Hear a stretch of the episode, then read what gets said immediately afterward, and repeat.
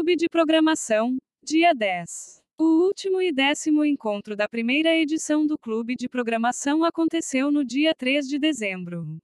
Nele foram feitas revisões dos conteúdos realizados por todos os encontros, culminando no tema JIT e GitHub. O GitHub é uma plataforma de hospedagem e controle de versão de arquivos e códigos.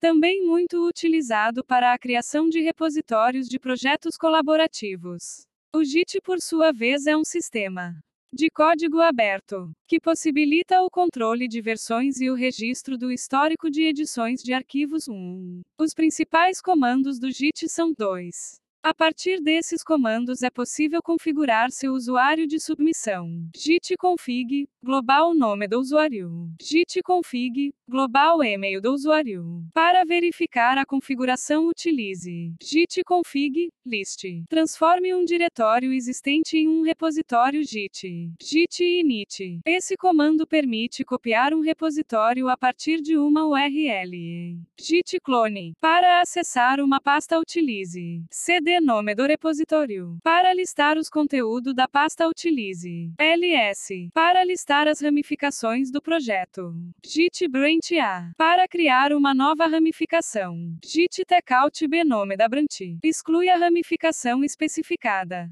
Git branch de nome da branch. Para abrir o VS Code. Code. Para verificar o que foi modificado no repositório. Git diff. Para verificar o status do repositório.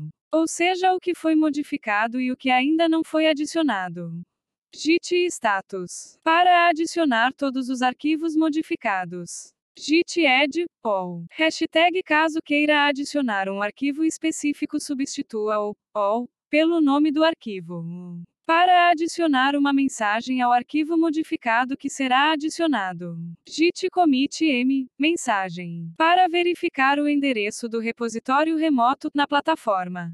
Git Remote V. Para enviar as alterações da sua ramificação para o repositório. Git Push Origin nome da branch. Mesclar a ramificação remoto e a ramificação local atual. Git Merge. Atualiza a ramificação de trabalho local atual com todas as novas versões a partir da ramificação remota correspondente no GitHub. Git Pull. Para remover arquivos ou pastas. Git rm nome do arquivo. Faz o download de todo o histórico das ramificações. Git fet. Além de clonar, você pode também fazer um fork de um repositório.